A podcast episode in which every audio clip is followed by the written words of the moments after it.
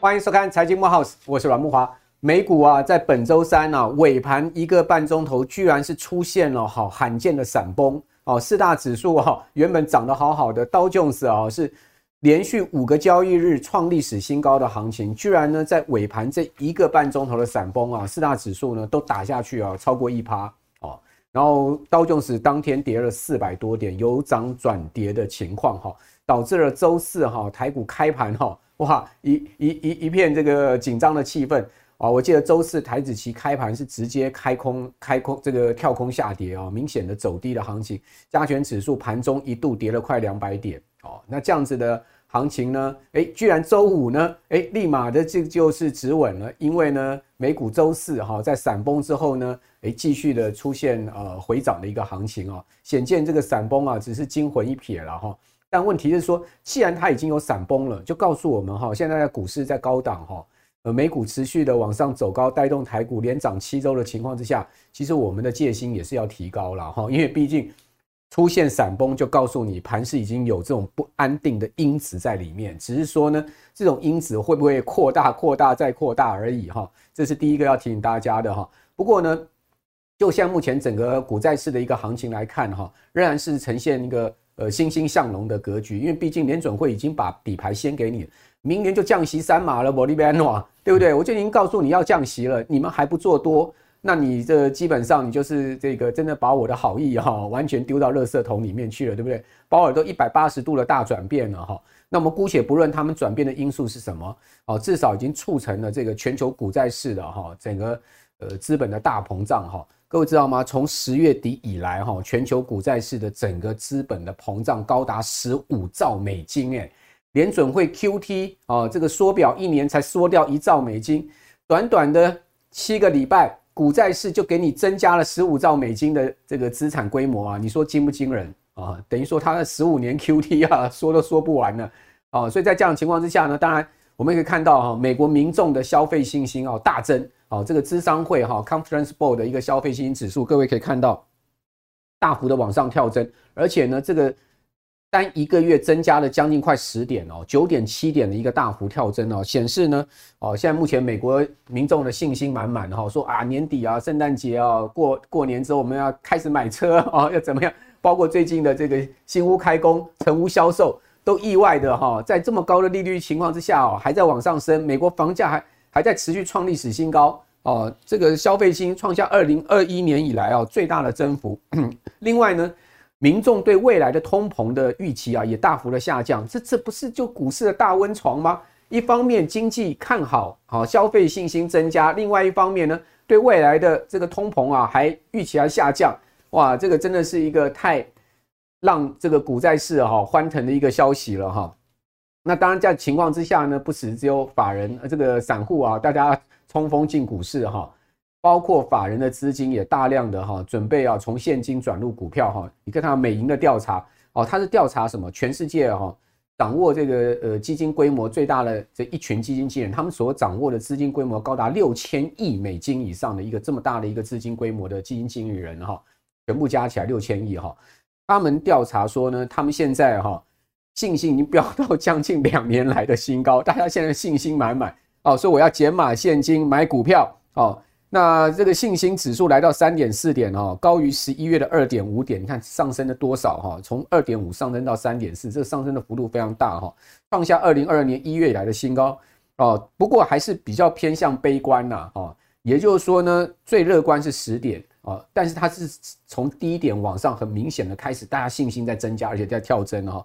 显示这些基金经理人哦，法人机构有点是落后指标，道琼斯都已经创历史新高了，标普都已经接近历史高点了哦，你还现在还在这个三点四点哦，是不是有点落后指标呢？我是觉得有点落后指标哦。那另外还就是说，现在大家不知道买什么，对不对？美国七大巨头啊，股价都已经是平创历史新高了，比如苹果创新高，亚马逊创新高，我讲是历史新高哦。Meta 股价创历史新高，微软股价创历史新高，辉达股价创历史新高。哦你可以看到七大巨头里面这些公司的股价都创历史新高的情况之下，投资人也就不知道该不该追啊？哦，所以怎么办呢？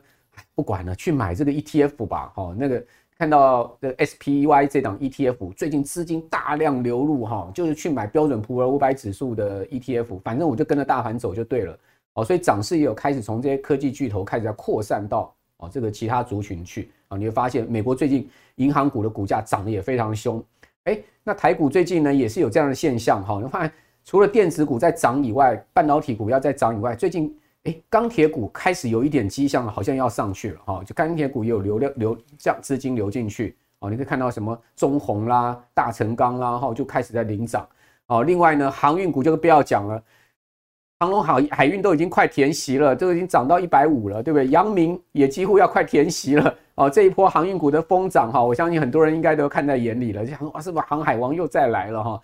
哦，这航运股也开始在涨，然后最近金融股股价也是在慢慢在动哦。你发现哎，其实资金它其实也有扩散到其他族群的的情况，所以看起来这个盘势啊要下去也是不容易了哈。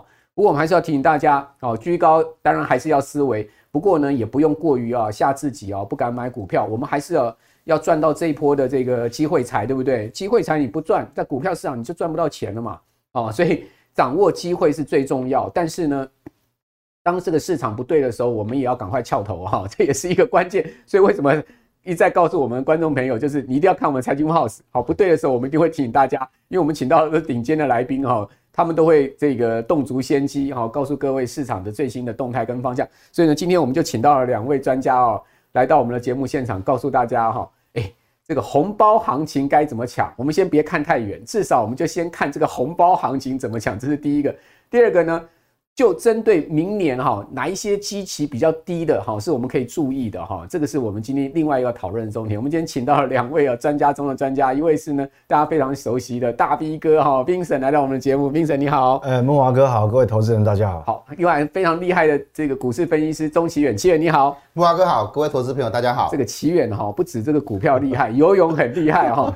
这个横渡日月潭对不对？三公里哈，横渡日月潭哈，各位有没有想去挑战一下？小弟我是很想去挑战。一下 哦，不过想一想哈，我的自由式要给他练好一点然后，我才有比较把握哈。这个横渡日月潭可是这个万人一起的哈，不能落亏哈。好，那今天要来请教这个 Vincent 了哈，就因为联准会看起来已经把这个底牌都露出来了嘛，哦，就我们讲说过去叫国王的新衣了哈，现在这个衣服都脱给你看了哈，就是明年降息三码已经确定哈，那市场更乐观哦，认为明年可能是五到六码哦。我、哦、还有踢马了，也有踢马，对不对 踢马就代表什么？代表明年一月联准会会议不降以外，每一次会议都要降。啊，这太恐怖了，这怎么预期来的？怎么预期来的都有。所以说，为什么这一波股市再次这么强？就是说，在这种降息预期加上软着陆的双重预期之下，推升了一个所谓的很蛮投机的一个呃资金浪潮哈。那我们来看一下，就是说这种预防式的这个降息，因为现在目前经济还很好。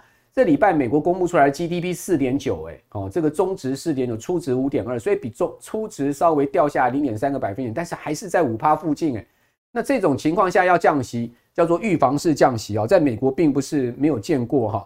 美国历轮的降息，我们可以从这个一九七零、一九七四、一九八零、八一、一九八九跟二零零一跟二零零七年开始的降息周期呢，这些我们叫做衰退式降息，也就是说经济真的出问题了。但是，一九八四、一九八七、一九九五、一九九八跟二零一九年叫做非衰退式的降息。那这个非衰退式降息哦，各位可以看到，这次就是这样状况，要降三码。现在目前没有衰退，跟一九九五年一样哦。当时呢也是这样的状况哈。那我们可以看到这样子的一个非。非衰退式的降息哦，似曾相识。我觉得后面哦，因为美国总统要选举了啊，也不能让经济衰退哦，所以这边就要请教 Vincent 了。就这种非衰退式的降息，过去的经验哦，其实股市是是会涨的哦。对，那这个哈，我们所谓的过去来讲哈，那我们如果回过过去大概呃四十年，我们抓四十年的采样来看，确实有这样分啊，就是呃预防性降息。嗯，那还有很大一部分是。他真的看到数据已经呈现出来，是很明显的要往下大幅度走，他才去降息。对，那那这个这个我们后这个是很重要啊，因为这跟你明年到底布局是第一季呃该怎么做，第二季该怎么做，还是下半年才比较积极都有关系。那我先来讲短线哈，好，短线各各位看我我这边哈给一个图给各位看，这个是呃投资人呃我们它是情绪指标啦，那当然我们俗话都把它称所谓的散户指标了哈，就是。呃这个散户投资人的情绪指标。那各位看到这个画面上哈，这个黄黄色的曲线是呃看多的，那我们看多的哈，它现在它现在这个指数已经。画面上看到这个数字，但是五十一点三了。但是，呃，今天早上我看到新的数据已经更新，但这个图啊，可能呃来不及。那新的数据是呃五十二点九，又上去了。五十二点九等于是二零二一年四月以来的新高，已经超过两年半。那通常哈，那蓝色的曲线当然就是代表悲观的嘛。那悲观的比率现在已经降到啊降到非常低了啊，已经都是二十以下。那你如果对照过去这么长一段时间，呃，我只能用经验值哈，呃，我们讲良心话哈，就是说，你投投资人情绪指数这么高的时候，创了两年半以上的新高，通常不是好事了。好，我讲短线哦，我不是讲，我不是讲明，你你就是那个巴菲特那句名言嘛，当大家太乐观的时候，我们就要紧张啊，对，就是。不是好事，所以这个地方短线，我讲美股来讲，我们先讲外部环境嘛。那短线你就要呃要要很谨慎小心啊，因为这是过去的经验值，因为你几乎很少有例外，你来到这个情绪指标新高哈，通常不利不利于短线。OK，但是哈，刚慕华哥讲说，那到底这个这个波这个涨到底是涨得合理或是不合理？但这有两两派人嘛，有人讲说合理呀，那有人讲不合理。那我来看哈，先从基本面的角度来看。那基本面的角度来看，我们看到，当然这个是很重要的一个国际机构，我们通常呃三大法人其实也常参考他的资料哈。那他认为这个标普五百就是 S N B 五百所有的公司呢，企业它的获利，那特别用红色框框右下角框起来，那是明年的，嗯，这是因为过去很很多年嘛哈。那我们看明年，明年来讲的话，它的这个整体营收哈，呃，成长大概五点五个。百分点，但它这个每个月有时候一个季度它会做一个调整，呃，调整更新啦。那获利，好，整个标普五百整体公司的获利是十一点八个百分点，差不多。所以，所以这样来看的话，其实，哎，这个不错啊，这双位数，哎，那双位数的话，等于现在已经到年底了，代表我们已经，呃，美股来讲已经是脱离最，呃，呃，不最不好的状况过了嘛。所以你说它涨，基本面是。有一些道理的哈，所以这样来看的话，呃，那当然这边我们就不能呃太太过于悲观哈。好，那这个是比较呃中长线比较波段的啦。那刚讲短线的是比较不利。那刚慕驊哥重点问他说，那。真的就完完后面就一呃一望无际，就一点乌云都没有嘛？因为我们看到十一点八趴，其实是还不错的。对，好，以这么大的经济体是蛮恐怖的。但是因为今年基期低啊，哎，也可以这么说。但是不管怎么样，至少基本面对我们来讲是一个正向。对，那到底有没有变数哈？那所谓的预防性降息，到底跟这个有没有关系？还是呃跟美国财政部的发债有关系？好像都有一点关系。这个是呃我们讲说美国的。主要的企业哈，它的信用债，我们讲到期强，就是说，它我你看哦，在无限 QE 那时候是新冠病毒爆发的，二呃，所以停留在零贴着零利率是二零二零到二零二一呃年嘛哈，这个那很多公司大大小小公司，光看那个标普五百公司，多少公司发公司债，他就预先啊筹筹集的这个。呃呃，这个低利率的这个资金，对，好，准备过冬啊。不管他是当初是怎么想，那你想想看，现在明年就二零二四，是。那通常我们知道哈，公司在发行哈，短的是三年，长的话大概五六年。嗯。所以从过去低利率，我想今年都相安无事哦。所以你看，再怎么调升利率，其实企业受影响不多，因为他们实质利率其实是很低的。嗯。但是你从明年开始，万一他公司在陆陆续续到期的时候，那他的所谓的呃再融资的成本，它一下跳会跳很高哦，所以这个就是画面上各位看到所谓的这个有一个高峰嘛哈，所以鲍尔要赶快降息啊。对，二零二四等于二零二四到二零二六，它的再融资成本是很高的。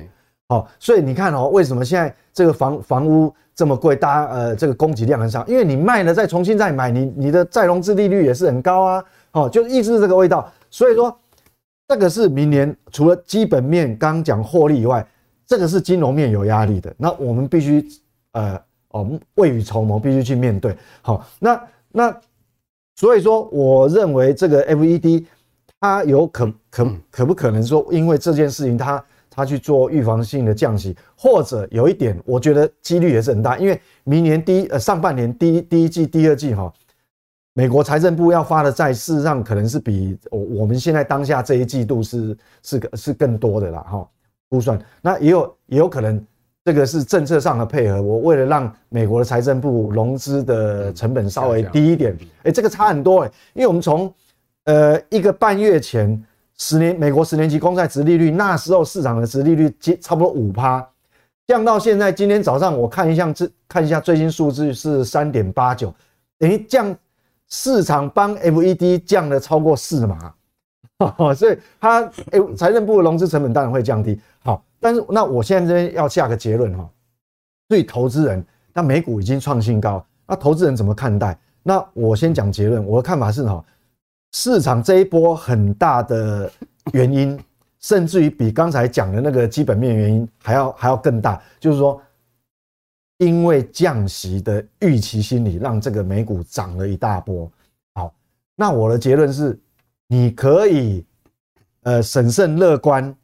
但是你不能过度期待。OK，好，那为什么？因为你都已经，你已经领先超过四码降息，那我为什么会提？因为木华哥刚讲的这个历史的记录哈，那因为我们知道公元两千年呃二零零八以前根本没有什么叫无限 QE 的，那你无限 QE 之后，唯独只有一次是预防性降息，是在离我们很近，叫二零一九年。那我们看当初哈。这二零一九年是发生什么事情？那二零一九年，我我们看到这个画面上，这二零一九年，其实鲍威尔不呃鲍鲍尔其实不是今呃最近这一次才大幅转向了哈，他是让二零一八年的十一月就已经这个这个 S 哈法夹弯急转弯了。他怎么说呢？他在我们回顾一下，其实你 Google 得到哈，二零一八年的时候，那时候。诶，在九月份公开市场委员会的时候，他认为他说法公开说法是，距离中性利率还有一段长路。嗯，好，那时候他也在缩表，好，也在升息循环，只是说升升的没有那么像这一波那么急切。但是九呃九月到十一月才短短两个月的时间，他改口，他改口哈，不是说已经达到中性利率，他直接说目前的利率已经略低于中性区间。哇，这我的天呐，这个。所以各位，你看哈，从从十一月的说法，你会看到这个黄黄色的线就是当时的十年期公债值利率，哇，就开始一路急降，有没有？哎哎，跟现在情形有点像哦，哦，跟现在情形有点像哦，几乎是我百分之九十的像，但是它有没有马上降息？没有哦，趁那边。结果它在十二月份的时候还升息一码，还升息一码，然后呢，啊，那那时候后来等于升到二点五嘛。他后来是在一月份的时候，二零一九，对，二零一九一月份才松口说，哦，我们这个呃升息是很确定的是结束了哈。他那时候点阵图也看得出来，而且他还直接告诉你说，我们在货币方面，就是货币紧缩方面，就是那个 QT 的部分，我我们也要暂停，好。那那时候，所以你看这个时间的距离还是蛮多，等于债券是领先反应。那债券领先反应意思是什么？其实股市就有一点现在领先反应了，一样的。嘿，那我为什么讲说结论说你可以你可以审慎乐观，但是不要过过度期待。这那时候二零一九跟现在又有什么不一样？第一个，当然通膨率不一样。对，哦，我我我我们那个通膨率现在是呃比那时候是高蛮多嘛。那第二个不一样就是。股市的位阶嘛，基期不同，对，基期不同，基期高很多。对，各位看哦，二零一九发发生什么事？这个呃，二零这是哈，二零一九是因为它货币政策一旦改，就二零一九是整年度都涨哦。但是它在涨以前是在二零一八年的第四季，也大概就是其实九月底啦哈，到这个十二月的最后一周，各位不要小看这一段的跌幅哦，就这一段嘛哈。它对它是超过二十趴哦，大概我估算。我大概算一算，好像二十一个百分点。是标普五百二十，短短在一个季度的时间修正二二十一个百分点，这这个其实是也蛮恐怖的哦。所以它在这种环境之下，有可能也是促使它预防性降息。那那时候我记得还是有那个美洲贸易战，川普发动那时候的。对，这个有一点预防性降息，那当然最后就导致了我们现在看到了这个这个画面是，这就二年一二零一九了。那整年度当然总共涨了多少？二零一九标普五百等于这个整二零一九整年度涨了二十八个百分点，二十八二十八趴是，哎，美国这么这个是这这么大一个经济体，这么大的规模涨二十八趴，这个这个是不得了的事情哈。所以我们知道要那时候的背景好，那我为，但是我为什么又讲说？你可以，呃呃，你可以审慎乐观，但是不要过分期，呃，过分期待哦。除了通膨跟那时候不能、不能、不能比，还有这个现在现在都已经创历史新高，那你还想怎么样？还有一个从货币的角度，哦，意思就提醒各位不要过度的期待了。这个是 RP，哈，你看哦，你在左手边看这边几乎是没有，对不对？你要用显微镜看的，哦，只有一点点。那现在来讲，overnight RRP 哦，现在目前为止金额哈，哎，七千七百九十亿美金哦。对啊，那代表基本上从高点掉下来太多了。虽然拉回很多，但是七千多亿哈，哎，这个过，这个是所谓的多余的流动性，这个还是比当初呃二零一八、二零一九第一季度那时候的短期流动性紧俏还是有差别，这个是多多出来的热钱呢。那你按照它现在画面上看到这个斜率哈。你要消化的话，大概会到明年的第二季结束。嗯，好，第二季结束耗光了啦，会消耗光。那这个多余的流动性你要消耗，它有可能说像市场上预期说，哇，明年什么六码七码，哇，什么明年第二季一开始要降息，我觉得这个还有一些诶、欸、问号哦，哈，好，你看到这个流动性，那除了这个以外，除了那个 overnight RRP 就是 FED，另外各位看到整个美国金融体系。存在 FED 的超额准备金，哦，那也是挺可怕的，三兆两千多亿啊，还是很多钱。哦，三兆两千多亿，这个红色的曲线那个部分，所以其实为什么它即便说，呃，我我明年的这个有可能降息，但是它缩表还是继续，所以你刚看这两个流动性的差别就就很大，所以那我做个结论就是说，我们看待我们我们外部环境，尤其是美股，就是说。它股市已经领先反应，那短线当然你要很谨慎。那以一个中期来看呢，它是不是真的会如市场预期说，哇，又是呃第二季一开始三月就开始降息？不一定，因为这个哈，我们看目前市场的流动性跟当初是不能比，它现在多余的资金、剩余资金还是非常的充沛。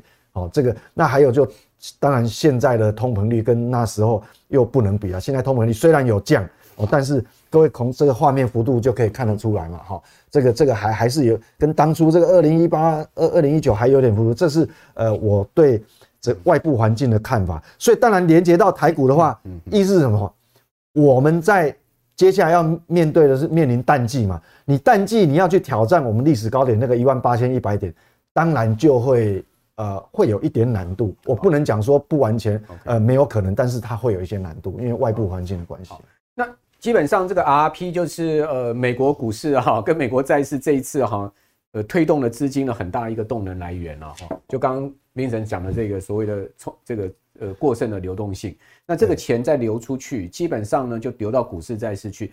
那刚刚也讲到，可能明年第一季、第二季它就会见底哦，这也是市场比较担心的一件事情，就是说未来的股债市的资金动能从哪里来哈？后面还有在什么样的新的资金动能推升？现在市值已经膨胀这么大的一个。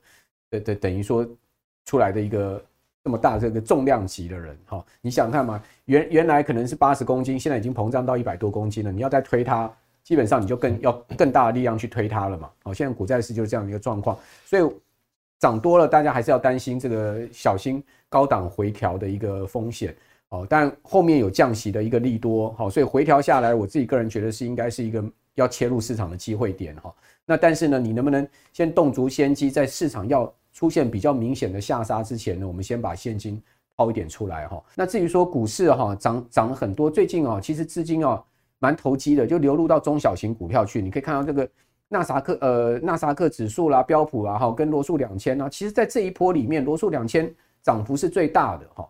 好，那至于现在市场就是看说明年会到两万点哈，尤其是一些外资机构哈。在喊两万点，真的有这么乐观吗？哦，明年会攻两万点吗？Vincent，你的看法呢？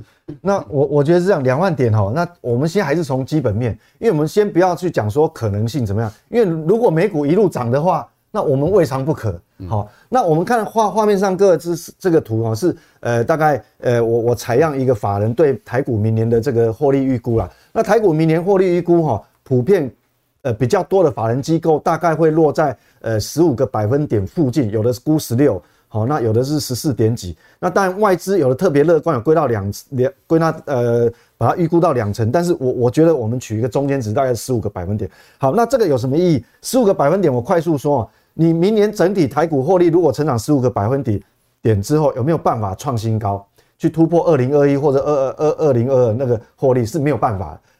那你的获整体获利，我想整体获利，那基本面你整体获利没有办法去突破当时的新高，但是我们期待加权指数要去挑战两万点，诶，这感觉就有点黑人问号了哈。好，但但不是不可能，我不能那么悲观，因为如果美股一路上去，那全世界的估值都被垫高了嘛，那但我们有可能呢、啊，人家本益比可以二十五倍，我们为什么不能二十五倍？哈，所以所以这个这个。我们必须保留。那但是我们必须面对未来一季，接下来是淡季呀，啊，明明就淡季呀。那淡季你要不要？哦，假设啦，二月份我们上一万八了，然后嘞，你在淡季耶，你的基本面呢？所以我们看哦，现在公布出来外销订单，我们说已经呃这个结束连十四黑，结束连十四黑嘛。但是有没有这会不会昙花一现？呃，很难讲。为什么？因为我们看到去年画面上，你看到那个去年十二月的外销订单是多少？那个基期垫得很高诶，五百二十二亿美元诶，那那你如果没有办法那么高，你可能这个翻翻年这个年增率啦哈，这有基期的关系，那是不是昙花一现？下个月又又掉回去了？有可能。好，那不管怎么样哦，我们看嘛，是不是进入淡季哈？我们看这个画面，好，我们看最重要两个哈，那个资通讯其实你如果以这个月增率来看，它它是掉下去的哦，它比上个月呃资通讯衰退两位数十三趴。那电子零组件也衰退十趴，那就是淡季啊。那淡季，除非美股真的未来一个月一路创高哦，哈，所以所以你说，呃，现在利，但他讲挑战两万，他也没有讲说明年哪一季，但我们讲 要有可能嘛，哈。但是短时间可能会比较，呃，会比较力道要要要辛苦一点。那我们看动向指数，这个又领先指标，东着领先指标哦，哈，比外销订单，那我们才看领领先指标，你看这个左手边哦。诶，有没有哪一个是是？其实普遍来讲都是五十以下嘛。哦，我那那当然你就不要诶太过莽撞。哦，这个这个确实，哪怕中钢告诉你说，哦，明年要钢钢铁什么钢铁明年要喷发，但是我现在心里面就有很多黑人问号啊，你知道？那你要喷发的话，其实我为什么跟经济部数据公布出来，跟他没讲呢？哈，他的不管是呃什么金属类、机械类，啊都啊啊全部。啊，都都是四十几，而且距离五十还距离很远。那我边走边看嘛，可以嘛？哈，哦，所以大概大概提供给各位说，就是说，呃，你假日在收看节目的时候，大家 calm down 哈，冷静一下。好，我们用理性的数据来面对未来。每个每个月，你看木华哥每个礼拜都有节目，你不要那么急。哦，你每个礼拜你都会看到很多专家的说法，说不要短线不要那么急。哦，短线真的不要那么急。好。嗯，短线如果各位手上已经有股票坐上车的人，当然你可以抱一抱哈，或者是慢慢减码了。对对对。那你说，呃，如果你现在是完全空手的人，你说在这个地方你要给他 在一万七千六百点这个地方哈，给他全部大买下去哈，去赌那个一月的行情啊，我觉得可能你就稍微哭荡一下哦。那我觉得呃要有一定的持股了哈，你你也不能完全空手了，因为毕竟这个行情看起来是蛮投机的哈，资金。到处乱窜哈，到处点火啊，这个确实也还是有这个钱可赚的一个行情。那大摩当然很乐观，就是说乐观情境两万哈，那基本情境一万八千五百点，悲观情境一万六。好，悲观情境是什么呢？就是说全球经济软呃疲软，然后衰退哦，然后呢呃基本情境呢就是软着陆，乐观情境就是没有衰退迹象，而且经济还是一个健康成长的情况。这边我们就来看一下哈，这个明年的一个呃到底。行情要怎么走？产业跟红包行情，我们先把它区隔一下。短线上面当然就讲红包行情嘛，对不对？马上要过农历年了，然后呢，新历年也即将要封关了，这边就要请教奇远了哈。就是说这个红包行情啊，来教我们怎么抢一下。刚才 Vincent 有提出了中长线上面哈，我们看到有很多的总经数据告诉我们，其实呃这个市场的市场的这个现在目前过度乐观的情绪哈。是有一点点风险，哈，会拉回，好，这个我个人也赞成，对，好，但是呢，短线上面看起来这种资金也不容易一下退的情况之下，还是应该有钱可以赚吧？当然有钱可以赚了，因为。呃，的确哦，在总体经济数据来讲，明年可能会稍微呃差强人意。嗯，但是其实我们台股一直以来都是以这个半导体跟 IC 设计为主的股市嘛，哦，又相对好一点。对，所以，我们如果在这个 AI 的一个成长时代来讲，其实我们台股相对会比其他国家强很多。这也就是拜我们这个台积电所赐了哦。所以，我的年前的抢红包股，我认为呢，一定是跟这个整个。呃，这个先进制程或者是整个产业应用有关。欸、第一个金牌拿出来了。对，欸、第一个就 是南亚科的部分。哦，美光带动了。对，美美光昨天不错嘛，哈，财报不错啊，预期也不错。那为什么它会这样预期？其实我跟大家讲，过去大家都觉得机体不好，是因为消费型的这个电子库存太多了。好不容易我们这个去化一年下来到年底哦，终于去化快到尾声了。接下来我们要想一件事情哦，如果说我们现阶段的这个 AI 制程在所谓的呃一些比较高速运算的领域，那未来我们的消费消费型电子要跟它衔接嘛，我不可能用一个过去时代的这个电子设备去跟你先进制程去做连接，所以很多东西开始会改变。举例来讲，比如说像 WiFi 7。一定会提升嘛？我的速度越来越快，我我的这个所谓智慧家庭的联网，对于我这个 WiFi 的速度啊，跟那个呃不中断性，这个是非常重要。像我现在哈，我基基本上我家里所有的东西都是 WiFi，印表机也 WiFi。滑鼠键盘那个不用讲，很多都是 WiFi。为什么？因为其实真的很方便，你不用拉一条线到处走。那如果它今天是一个办公环境的话，乃至于它是一个所谓大楼型的这种办公环境的话，我想说，我今天打印的话，我要印印个东西，可能在隔壁楼层这样，这是有可能会去实现。所以 WiFi 7的部分呢，在未来来讲会是二零二四年的重点。我这边举两两档这个所谓 IC 设计的类股，第一个是利基的部分哦，那第二个是这个来捷的部分哦。我们先看这个利基的的部分哦，利基其实在 WiFi Seven 这个部分来讲，是跟联发科合作哦。联发科它是我们现在大家都知道，我觉得可以跟高通平起平坐 哦。所以联发科这么强，当然它跟利基做合作，利基能够有这个机会跟它合作，就是要在手机里面呢，把这个 WiFi Seven 的这个所谓的一个呃市场哦，能够拿下来。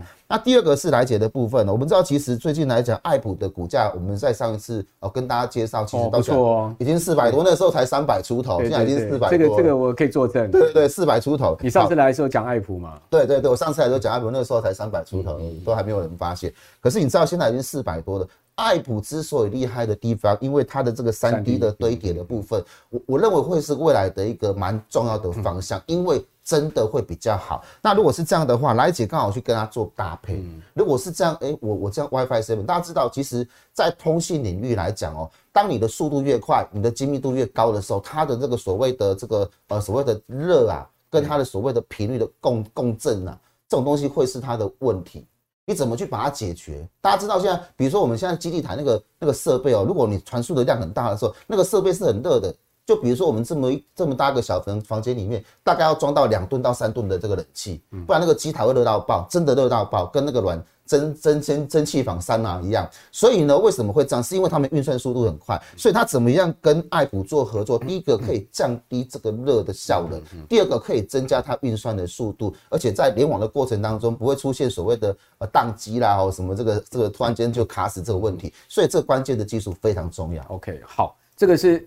抢红包的股票对不对？对，抢红包的股票。这个南亚科其实，在我们录影的当下，哈，就是周五哈是大涨的，哈，一开盘就大涨。其实南亚科的大涨就是被美光这个大涨七趴所带动出来。大家看到美光第三季财报，哈，基本上哈，它 EPS 还是负的零点九五哦，只是说它没有像市场预估的负一块多，它还是亏损哦。股价美光已经快创历史新高了哦，所以说这个。展望明年哈，整个记忆体确实是有这个很大的机会。我看到最近法人报告有在讲记忆体嘛哈。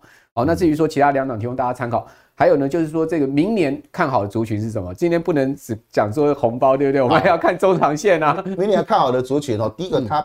必须具备有长长线的体质嘛？我们我们不一定说一定要局限在一个族群里面，我们可以在个股里面它是有长线的族群。哦，台盛科最近蛮强。对，台盛科为什么我我认为是非常有机会？因为大家知道，其实十二寸晶圆来讲，它对于这个先进制程，它的这个受惠的程度是最高的，它比八寸受惠的几率高太多了。然后最近这个细晶圆的这个龙头呢，哈，这个呃。这个它环球金它一直在涨哦，一直在涨哦。那当然，这个中美金也在涨。那我们反观台盛科，其实它有一点点落后补涨的味道。好，跟大家讲，老大哥已经先站在山上等了。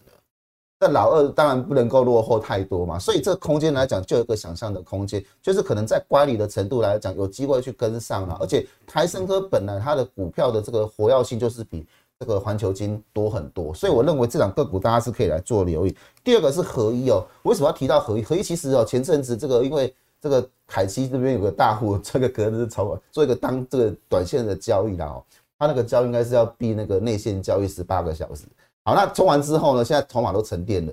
筹码沉淀之后，大家想一件事情：合一是不是拿到全球药证？嗯，包括最大的中国市场，它已经拿到了嘛？对。哎、欸，它这个是唯二的产品呢。那美国跟这个所谓中国大陆，未来如果开始进入到所谓的给付的时候，比如说我这个处方签给付的时候，我的营收慢慢就进来，而且它会是一个慢慢去扩展的这个所谓的一个产品。那如果是这样的话，它未来的这个成长性在营收这一块是。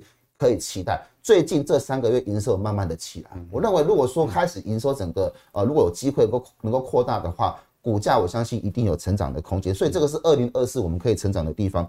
另外一个是在励志的部分哦，励志其实呢，它过去有也是这个整理很久。大家记不记得励志刚出来的时候是多少钱？嗯，几千块，那个时候很贵哎，而现在多便宜啊！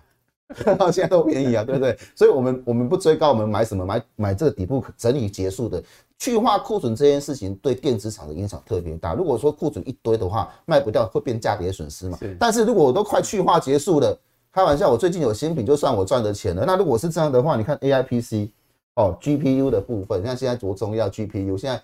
这个辉达的这个这个黄崇仁就说：“哎，你就 GPU 有有有 GPU 就好了，CPU 不用了。你看多重要。所以它现在有这样的一个所谓的一个呃趋势起来。第一个，它的股价极其低；第二个，未来真的开始营收进来的，而且是在这一块领域也算 AI 了，也算是一个低基期的 AI 个股。所以我觉得这个地方哦不卡位有点可惜了。”哦，这个合一是那个糖尿病的口足对溃烂的药嘛，对，对不对？药膏嘛，哎，这个糖全球糖尿病的病患非常的多，非常多，所以市场的一个想象空间也是存在。对，好，那这个是二零二四年安心爆股哈，哇，今天奇远哦有提出来这个蛮多的组合，另外奇远还有要加码的，对不对？没有 AI 最有长相哦，其实其实刚刚这个呃大家都在讨论明年的股市，我认为明年的第二季有机会看到高点，那两万点可能要到年底哦，为什么？因为其实。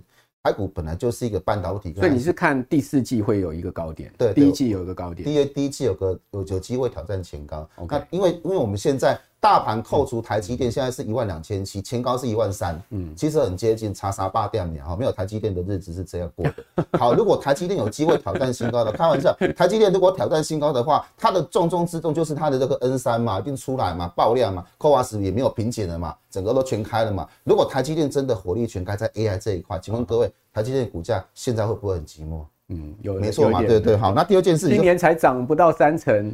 其他美国就没涨到，其他美国费半里面的股票都涨个最少五十趴以上。台积电是委屈了。好啊，第二个就是红树啊，哈，红树是在做先进制程，台台厂它是指标，它是指标厂。当初他们打进细品的时候，他们的他们之所以打进细品，是因为他们在品质上打赢日本，在价格上又比日本日本便宜，所以他才会进入到所谓的这个细品的这个所谓封装里面。大家知道，其实。台厂里面封装就是日月光跟细品，那那现在已经合并了啦哦，所以以日月光来讲，它已经是长期的主要的供应设备上。未来我我我我我们知道最近这个 Intel 说了哦，它有两纳米的东西要出来。嗯，那如果真的是这样，有没有可能间接打入这样的一个美商的这个呃设备厂里面？所以我认为红树是有机会。那如果说真的达到美国这个市场，各位，美国的股价跟台湾的股价是不能比的。嗯，美国如果以生机来讲，动辄都好几千上万的，可是台厂真的是股价比较亲民呐，比较亲民呐哈。好，另外就是尾影的部分哦，尾影的部分讲到尾影，我们要讲边缘运算，因为其实现在大部分的人哈很少去用到所谓 ChatGPT，可是真的到。能够完全去商业化的时候，包括像微软，包括像 Amazon，他们如果开始把这个产业做出来的时候，各位很多企业会开始去应用这个东西，所以边缘运算这个东西会是微影未来的商机。这个边缘运算就好像我很多东西我不用透过这个中央伺服器去计算嘛，因为如果全球的东西都要到中央伺服器去，那我跟你讲，那个伺服器不能垮，一垮全部就完。所以边缘运算系统它有个好处就是它可以分散所谓的风险运算。第二个就是什么快。效率会提升很多，我不用跑那么远，我现在马上算。比如说，我现在自动驾驶，告诉我下一条路要怎么走，哦，这个就是一个所谓边缘运算，以后可能会在很多行业里面都会出现。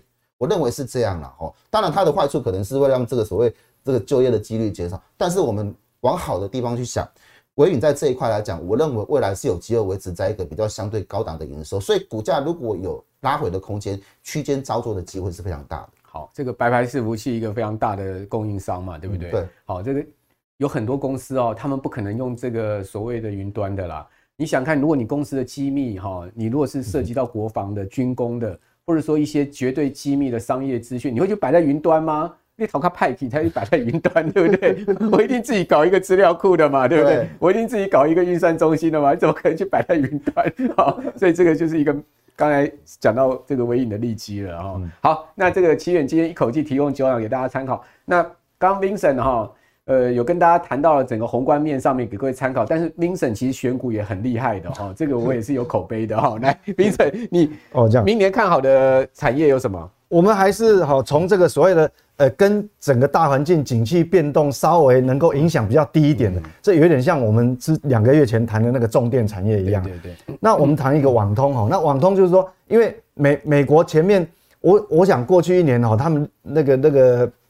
通过了一些预算案，其实真正消化其实才是明年才是开始，所以网通类它的正向的循环其实跟美国的这个基础建设法案是有点关联的。好，那往那我们就讲，我们刚刚讲啊，就是说现在全世界的股市都在相对高档区，但是我我们还要从里面去找一个呃产业趋势是向上，但我们就要找一个呃评价有机会再往上推高的嘛。哦，就是你的估值可以往上推高，有有空间的，那是找本益比低的。那如果跟网通类，网通类其实他们呃跟随着美国的这个基建法案的这个预算呃执行下去的时候，它往上，那我们就画面上看到这家公司哈，那法说会完，那法人当然就对明年的这个重新再定价哈。那我们来看哈，它预估这个明年的获利，我用小黄色框框，好，这个这个把它框起来，将近十四块哎。对，那。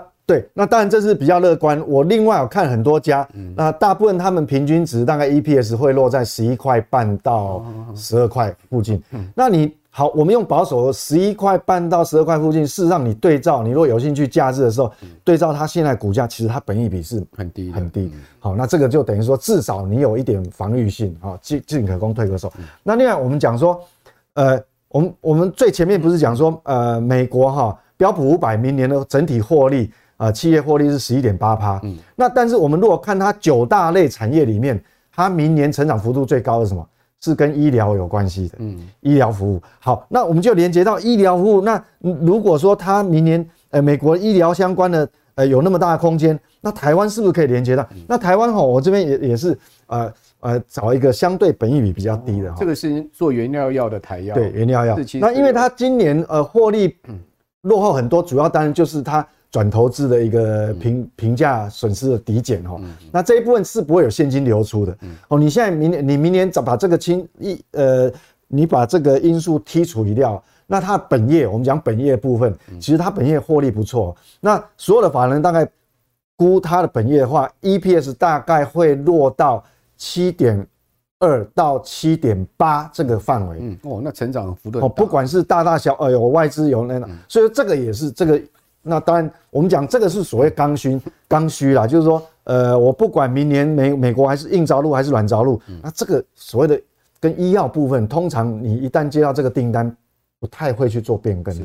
哦，那第三个就是说，诶，这也有一点点可以连接到医疗，虽然它是列在工业电脑，好，那当然它有很多特定的一些用途哈。那法说会结束之后，那当然，呃，所有法人当然也是重新再给它，呃，这个这个呃定价。啊，一一个一个回合。那我们目前为止看，呃，今年大概大势底定，大概跑不掉那个获利哈。你可以从画面上这个给各位参考。那明年大概当然预估了哈，明年法人预估的话，大概差不多一个股本附近了。那你如果对照到它呃这个礼拜五的这个价格，其实哎也不贵，好，就是我们只能尽量从这个，因为目前在高位之下，哦，那挑选一些本益比相对未接哦，这个还有调升空间的话。那你呃让投资人做参考，那你进可攻退可守。当然最后我还是要提醒，就是说你还是要参考一下技术面啊，因为有时候这个波动比较大哈，技术面找找你对你比较有利的方式去做切入会比较好。好，这个 Vincent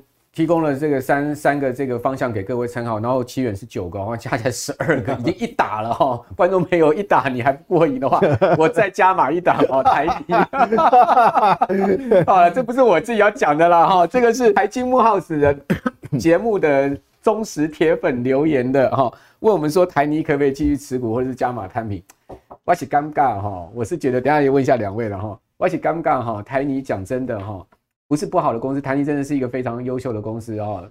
呃，在水泥本业上面确实很厉害，但是因为最近这几年它往绿能投资上面看起来哈，呃，资本支出在海外的部分相当庞大哈，对它的它的这个利息来讲，筹资来讲都是压力哈，所以再加上都还没看到明显的开花结果了哈，所以股价不容易哈，有一个大幅的，我觉得不太容易有一个大幅的的表现了哈，应该讲含蓄一点是这样子。那至于说要加码，或者是说。摊平呢，就留待您自己参考了哈。哦，那这个 Vincent 跟奇源怎么看呢？台泥，台泥是这样，我想他真的很多题材，但法说会里面哈，他现在呃最近的法说会他公布是这样的，他认为说明年哦，他呃在整体哦国内外加起来水泥部门水泥创造的营收有机会降到百分之五十以下，你就知道为什么对他其他都是绿能嘛，有很题有很多题材，但是他绿能现在获利贡献度很大，但是他最大。集中在哪？到底是绿能哪里获利？都是在气电共生，就是那一部分。所以它不管它有其他呃什么呃电池厂的设立，像加拿大厂有，那在台湾呃南部也有，还有就是说呃呃跟呃充充电充电站有关系的东西，它所有这些题材哈，我我反而估计大概会有一些效益陆陆续续发生，可能落点都要落在二零二五年以后啊。嗯。好，那既然是二零二五年以后才会比较大的话，其实现在时间就有点早。但我不能讲说它它就不会有表现，因为题材有时候一来，它技术面它它会有表现，但是它真正贡献获利都会比较后面，因为尤其是加拿大那个非常大一个这个电池的厂，而且它有拿到政府补助哦。好，这这是它的优势。不过基本上它也是要到二零二五，所以我们现在来讲比较难去去 catch 说哇那么。说这这个时间段到底会不会有变数？这个就比较难说了。嘿，好，它的加拿大厂当然是要瞄准这个北美市场了哈，最主要还是美国市场。那比较近的是土耳其，土耳其它水泥厂它是把这个转投资的那个低碳水泥厂，把那个持股比例拉高。拉高。那当然拉高就有办法在损益表上面会有贡献嘛？当然会有。那不过目前为止来估算，它本益比也也也不算很低啦哈。这个你就要自己要呃搭配。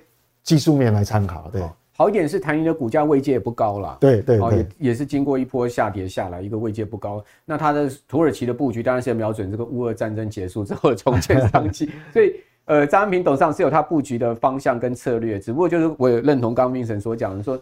哎，你说这个要开花结果哈，似乎还是要等待时机了哈。对对，对。那奇远你觉得呢？哦，台泥在十一月底的时候有一个蛮大的量哦，就是那那一周成交量是蛮大的。就是他重讯发布那时候。对，我觉得你以那个量的那一周的低点为主啊。如果说那个量是守住的话，嗯。它应该是往上几率是比往下几率大了。那你要不要加码就看你，因为加码会有时间效率的问题嘛，因为它会比较慢。嗯，它不是标股，它就是会慢慢涨，慢慢涨，或者是这样涨跌这样不动。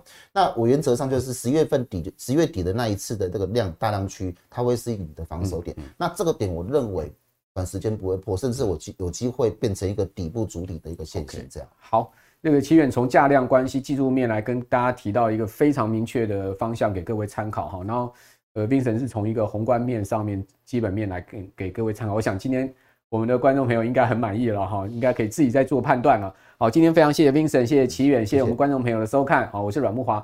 哦，我们财经慕 House 向来就是提供大家满满的资讯，哈，专业的资讯。看过我们节目，不管法人圈哈，我认识的法人圈，或者说呢，我认识的朋友，都对我们节目来讲说，哎、你们节目是有深度的哈。确实，我自己个人主持节目也有这样的感觉。哦，提供给我们观众朋友分享给您更多的好朋友吧。把我们的节目，不管我们的 Podcast 或者是我们的 YT，哦，请大家多多支持。我们下次见，拜拜。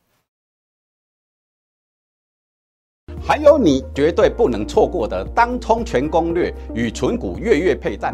大家好，我是百亿操盘手陈荣华。本次我与轻松投资学院合作，开设了台股投资的全系列操盘课程，课程名称叫百亿操盘手股市独门三堂淘金课。全系列课程分为初、中、高三种阶段，总共带来八大投资主题。三阶段的课程设计，要让完全不懂投资的小白，到似懂非懂的投资大众，甚至熟悉投资的专业操盘人，每个人都能够选择适合自己程度的课程来学习。而且最棒的是，每一个阶段课程内容中，都会教同学们几招可以直接实战的操作获利方法，让你学习不花冤枉钱啊，学得到也赚得到。首先，初阶淘金课程的设计针对小资族、投资小白，老师将带你破除市面上的投资迷思，并且快速的建立正确的投资观念，教你如何善用市场上的投资工具，找出高胜率的获利攻略，让小资族不用借钱也能运用投资工具，从高价股中赚到钱。接着，中阶淘金课的同学将进阶学习到跳脱散户思维的各种投资攻略与对盘势趋势的判读方法，并教你专业操盘人使用的筹码追踪方式与个股合理股价算法，还有你绝对不能错过的当冲全攻略与存股月月配战法。学习到本阶段的你，投资程度就已经超越市场七十趴的投资人。最终高阶淘金课程将是你成为操盘手的必胜最后一里路。市场上的老师都在教你如何获利，我却要教你如何提损，让你的投资知识更全面，同时交易策略也将更完善。最后运用葛兰碧八大法则，加上 Davis Box 交易模型，套上神奇凯利公式与各指标，创造出一套超高胜率的交易系统，打造你专属投资舒适圈，并成为市场上少数的赢家操盘手。想学台股投资，想要获利，我陈荣华在台股投资路上累积了超过三十多年的经验与实作，将毕生的操盘精华全收录在此次。百亿操盘手的股市独门三堂淘金课，欢迎你来轻松投资学院与我一起共学。